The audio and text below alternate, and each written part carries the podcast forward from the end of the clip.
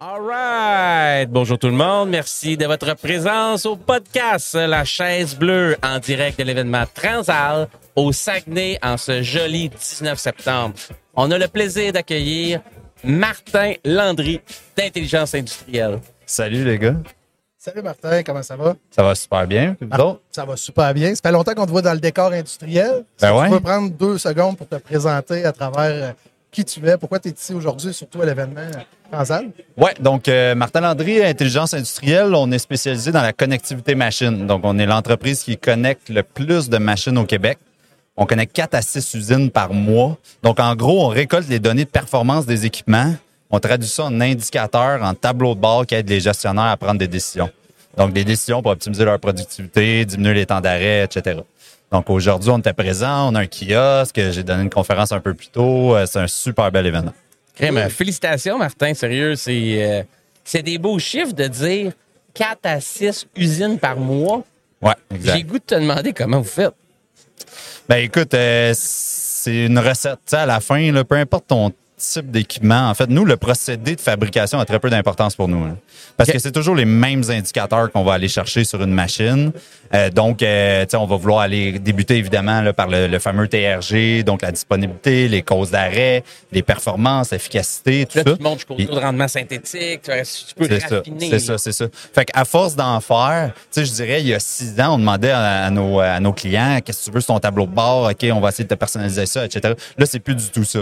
Il y a une recette qui fonctionne, qu'on met en place. Quand tu la mets en place comme ça, aux cinq semaines, dans quatre à six usines, ben, euh, t'as, t'as un, je dirais un savoir-faire. Aujourd'hui, c'est beaucoup plus. Non, non, fais-moi confiance. Tes premiers tableaux de bord, c'est ça que tu as besoin. Puis avant d'aller plus loin, restons dans la simplicité. Puis étape par étape, on va évoluer. Jeu de base. là. Ouais, ouais, ouais, exact, exact. Puis, si on regarde les cinq dernières années, qu'est-ce Ouais. qui a évolué? Qu'est-ce qui a changé? Pas juste ton entreprise, mais dans l'industrie. Ah, écoute, euh, ben, lié à, à notre euh, à notre solution, évidemment, le- les gens comprennent beaucoup mieux le virage numérique. Là. Mais tu sais, le virage 4, moi, j'aime l'aime plus, le terme 4.0. Je sais pas si vous l'aimez, vous autres. Ça fait longtemps que il est trop galvaudé, il veut plus rien dire. Puis je trouve qu'on a parfois au Québec essayé de le promouvoir en faisant des gros événements, que de la, la- la- la- la réalité augmentée, puis de l'intelligence artificielle, puis des affaires finalement qui font peur au monde, puis c'est pas concret pas en tout. Fait que dans un des- casque de VR chez un client. Ah, comment? T'as-tu jamais un casque de VR chez un client? Non, moi, j'ai jamais, non, non, non, moi, j'ai jamais vu ça. Pourtant, c'est ça qu'on faisait la promotion, je dirais, au Québec, puis ça faisait peur aux gens. Là, aujourd'hui, les gens réalisent que l'industrie 4.0, le virage numérique, ça peut être un virage qui est simple aussi à prendre, puis d'avoir des données, c'est la base en tabarouette. Fait que on passe beaucoup moins de temps à devoir expliquer, convaincre, rassurer, de dire pourquoi c'est sur le cloud, puis oh non, puis nanana. Aujourd'hui, les gens sont beaucoup plus euh, directs. Oui, c'est ce qu'on a besoin. On veut aller de l'avant. Ça fait longtemps qu'on y réfléchit. Fait que ce qui a changé, c'est l'acceptabilité du genre de projet que tu amènes. C'est plus simple que ce l'était avant de pousser ce genre de concept, d'idée-là, puis de création de valeur que tu fais chez tes clients. Ouais, exact. Puis je pense que des fournisseurs comme nous, comme d'autres, ont aussi peaufiné leur offre pour que ça soit simple de le comprendre, pour que ça soit simple à intégrer. À mon avis, la, la clé d'un succès d'un projet numérique, c'est la simplicité. C'est surtout pas vou- de vouloir être ce que j'appelle feature creep, là, puis mettre des tonnes de fonctionnalités. Puis tant qu'à faire ça, on va faire ci, puis il va faire ça. C'est pas un trip technologique qu'il faut amener chez les clients, c'est de la simplicité, c'est une création de valeur rapide, efficace et simple. On fait pas ça pour la fun, là. on fait ça pour Non, non, non. gagner en productivité, puis éventuellement faire plus d'argent. Là, C'est directement ça. Ce qu'on fait pour le fun, c'est ce qu'on fait en ce moment. C'est ce que le client veut aussi, c'est pas juste toi. Non, c'est ça. Et j'ai une autre question, Ben. Parallèlement à ce qu'on vient de te demander, euh, Martin, Ouais. Ben t'a demandé qu'est-ce qui a changé. Mais au courant de la dernière ou des deux dernières années, là, qu'est-ce qui a pas changé dans l'industrie chez tes clients? Qu'est-ce qui est un non-sens qui perdure, un paradigme qui, que tu te dis que il faut le briser, ce plafond de verre-là. là. Il, y a, il y a quelque chose là-dedans. là. Une bonne question. Je dirais, euh, ouais, écoute, c'est pas évident. As-tu une réponse, toi? Moi, je, euh, je pense que les gens pensent qu'en achetant de la technologie, ils vont résoudre leurs problèmes. Ça, ça Ok. change pas. Le vrai projet commence une fois que tu as fini d'intégrer ta technologie. C'est l'implantation, c'est pas le bout compliqué. C'est c'est fais pas de gain l'adoption. là-dessus. Là. C'est, c'est pas Non, dans non, les, gains, c'est après. C'est l'utilisation qui perdure dans le temps. C'est l'adoption de ce système-là. Euh, c'est son utilisation, c'est le retour sur investissement que tu vas en faire. Fait qu'il faut, tout, n'importe quel entrepreneur, vous l'êtes aussi, on a des problèmes, puis on se demande comment on va les résoudre. C'est rarement juste en payant qu'on va résoudre. C'est rarement ça. Mais tranquillement, je pense que les, ça dépend des entrepreneurs, mais Martin, tu as une voix radiophonique, là, puis quand tu parles, là, c'est c'est très c'est fluide. Si J'aime ça. Ah, c'est bon. Martin, si tu avais une lecture ou un film, une, Un une conférencier. méthodologie, n'importe quoi à, à con- à- à référer aux gens ou à. C'est qu'est-ce que tu Ah, dis ben aux moi- gens, lis ça ou écoute ça. ben, tout ce qu'il y a. Moi, le 30 novembre, 30 novembre 2022, je sais pas si vous savez ce qui s'est passé ce jour-là. Moi, ça, ma vie a changé. L'arrivée de ChatGPT. non, mais moi, c'est la plus grosse révolution technologique que j'ai vécue de ma vie avec l'Internet. Ben oui, c'est de loin le performant. fait six mois en ligne que c'est l'employé du mois. mais euh, non, mais non, mais pour vrai, on s'informe énormément sur l'utilisation de, de GPT puis des modèles de langage. Oui. Euh, Aujourd'hui, je pense que c'est extrêmement important de continuer à rester informé comme ça sur des vagues technologiques qui peuvent se produire très rapidement. Puis à l'heure actuelle, on voit beaucoup de gens qui disent Ah, je l'ai essayé, j'ai pété, puis ah, des fois, ils se trompent, il m'a pas donné les bonnes réponses. Mais moi, ce que je leur dis, c'est attends une minute, là, si tu lis comme faux là-dessus, là, tu vas voir que s'il t'a donné une mauvaise réponse, c'est parce qu'il a donné une mauvaise question. Mauvais contexte. Ouais, c'est vrai de ça. C'est vrai de ça. C'est comme, c'est comme de dema- T'as des gens qui savent chercher sur Google, t'as des gens qui savent pas chercher sur Google. On s'entend, là? Si tu demandes à mon père, un concours entre moi et mon père, sur connecter, mettons, Outlook avec Teams, je te garantis, je trouve l'info plus rapidement que lui. Là. Puis il est bon, il est super intelligent, mais il a moins expérimenté que moi. Euh, la recherche sur Google, moi je sais sur quoi cliquer, filtrer les pubs, nanana, parce que je l'ai développé cette compétence-là sans m'en rendre compte. C'est la même affaire avec ChatGPT. Il faut l'utiliser au maximum si on veut développer nos compétences, à savoir comment l'utiliser, dont la mise en contexte, qui est comme l'ingrédient critique sur ChatGPT. Moi je triple là-dessus là, en ce moment, je sais pas si ça paraît. là. Euh, Mais, euh, Moi, je travaille avec à chaque jour. ben ouais, that's même, on t'en une bonne. Hier, euh, on est allé. Non, c'est jeudi passé, on est allé remettre des bourses, sans nommer toutes. Là. Ah, wow. j'ai fait un post avec une photo. Là, j'étais allé sur ChatGPT. J'ai dit, OK, bonjour, je suis un entrepreneur, Benoît Cormier. J'ai Ah ouais. je remets des bourses. J'écris tout ça. Ouais. Puis là, genre, je fais coller, coller. Je, je prends pas le temps de le lire. J'étais tellement Il y a convaincu. tellement une confiance C'était écrit. aveugle en chat GPT. Là, Ah, ouais, C'était ouais. écrit Cut and paste. dans les, euh, les carrés. Wow. C'était écrit, tu sais, nous sommes fiers de remettre à entrez le nom de votre entreprise. Euh, entrez le nom des boursiers. Ah, oh, ouais, les poster, là. 2800 vues. Là, moment donné, ah, je ouais. ça après même bien avec Nick. J'ai Nick, le post était bon. Il le regarde les deux, on le voit en même temps. À rire. OK, il faut lire ce qu'on fait. Sur ah, le risque aussi, c'est que tu vois tout ton historique à gauche. Moi, je peux vous en compter une aussi avec ça. J'étais en présentation d'équipe avec toute l'équipe. Moi, ma femme, ben, elle est enceinte. Puis on l'a pas annoncé encore. On n'a pas tout fait l'échographie. Les premières semaines, tu veux pas le dire tout de suite. Oh, tout pour ça. Ben Ah ouais, oui, merci, c'est gentil. Un premier? Puis, puis, euh, ouais, euh, donc c'est le premier. Oh! Ouais, exact. Puis là, ben évidemment, j'ai ouvert mon chat GPT devant toute l'équipe, puis euh, tout le monde n'écoutait pas, puis je savais pas pourquoi, puis ils ont vu toutes les questions Oh. qu'un nouveau père se pose dans la vie là. c'est toutes les questions. Là. Comment Puis, je vais euh, survivre? Ouais, c'est ça, c'est. Exact. Fait que ouais, c'est faut faire attention. nouvelle règle d'or, là, c'est comme les onglets, mettons, dans Chrome ou whatever, Ouais. le furteur que tu prends, là, c'est sûr que le monde, il lise tout un par un, là, Exact, quand tu fais un team ça, meeting. Tu les fermez-les, ça, Ouais, là, ça ouais, n'a pas d'allure. non, non, c'est ça. Hey, J'adore ça. je vous ramène, messieurs. J'ai une mission, moi, aujourd'hui, de faire une veille. Si tu avais une question à poser au ministère, au ministre de l'Économie, que ce soit fédéral ou provincial, ce serait quoi? Tu aurais la chance de même une information, une question. Pourquoi tu te lancerais? Hey, je te Wow. cause ça le fun, hein, les gars. Ben Des ouais. fois, attends. Ben, ça arrêtait de jaser. On aura tantôt. On jaserait après. On ira aux toilettes. question à poser. Écoute, euh, ben justement, je pense que ça serait, ça serait comment qu'on est capable, comment qu'ils réussissent à prévoir. On, on- on dit souvent les gouvernements ils prévoient juste à court terme d'ici les prochaines élections, mais quand tes prochaines élections c'est dans trois ans, puis tu promets des, tu fais des promesses pour les les quatre prochaines années. là.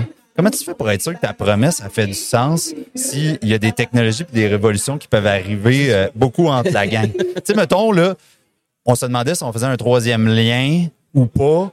Est-ce qu'on veut investir dans le transport en commun ou on veut investir dans les voitures puis dans, dans le carbone puis tout ça? Mais qu'est-ce qui nous dit pas que dans cinq ans, des voitures autonomes, ça va être partout puis qu'on n'aura plus besoin personnellement d'en avoir. Puis au lieu de commander un Uber, on va commander la voiture direct puis que finalement, euh, c'est du genre de transport en commun, mais tu sais, je sais pas. C'est un exemple. À. San C'est un Francisco, exemple. il y a 500 taxis autonomes qui se promènent aujourd'hui. C'est- ça. Complètement fou. Fait que là, tu dois planifier, que ce soit dans l'économie, que ce soit dans le transport, dans, dans toutes sortes, en disant, probablement que dans cinq ans, on ne voudra plus dans le même monde. C'est ça la réalité. Fait que moi, ça serait ça, ma question. Très bonne question. Wow, très bonne question. Je pense qu'on va J'adore avoir une réponse, par exemple. Ah ouais, non, sûrement. ben, Et quand même, non, c'est une réponse philosophique à développer. euh. On va lancer le défi. J'en ai une autre pour toi, euh, Martin, une question. Dans ton entreprise, à l'intérieur de ta boîte, là, en tant qu'entrepreneur, on se promène, toi puis moi, puis on philosophe. ça, sur le futur, ça va être quoi dans 4 ans, dans 5 ans, comment il faut agir et tout et tout. Puis, Ouais. à terre, on trouve une baguette magique. Ouais. Puis, cette baguette-là, là, j'ai tellement un grand cœur que je te la remets. Puis, peu importe l'argent, le temps, l'émotion des gens, n'importe quoi, il n'y a aucune limite. T'as un coup de baguette magique à donner, tu changes quoi dans ta business? Eh. Wow. Euh, bonne question. J'ai jamais pensé à ça. Euh, Êtes-vous capable? Vous autres, j'aimerais ça savoir votre réponse.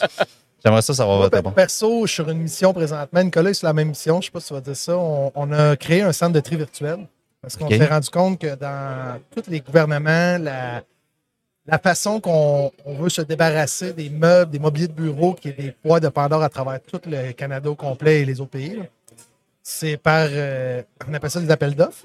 Dans les appels d'offres, c'est le moins cher qui gagne. Ouais. Le moins cher, c'est mettre un container devant l'édifice là, puis Ouais, jeter les bureaux. Ouais. Il y a l'immobilier. combien de tonnes par année de mobilier de bureau qui est jeté dans nos sites d'enfouissement au Québec? Un chiffre pour le fun. De milliers de tonnes? Ben, Combien de tonnes? Des tonnes. Moi, l'unité de mesure que tu veux, c'est toi qui décides. tu fais ça des tableaux de bord. en kilotonnes? Euh, aucune idée, je suis pas capable de. Un million de tonnes annuelles jetées dans les sites d'enfouissement de mobilier de bureau au Québec.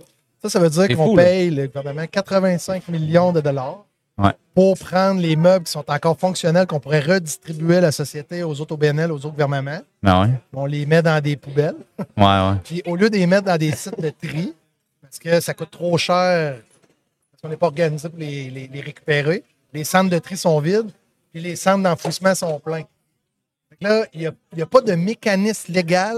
Le- le- tu parlais de disruptive. Mettons, on va travailler dans l'économie circulaire, mais il y a une loi qui disant qu'un centre de tri, c'est physique.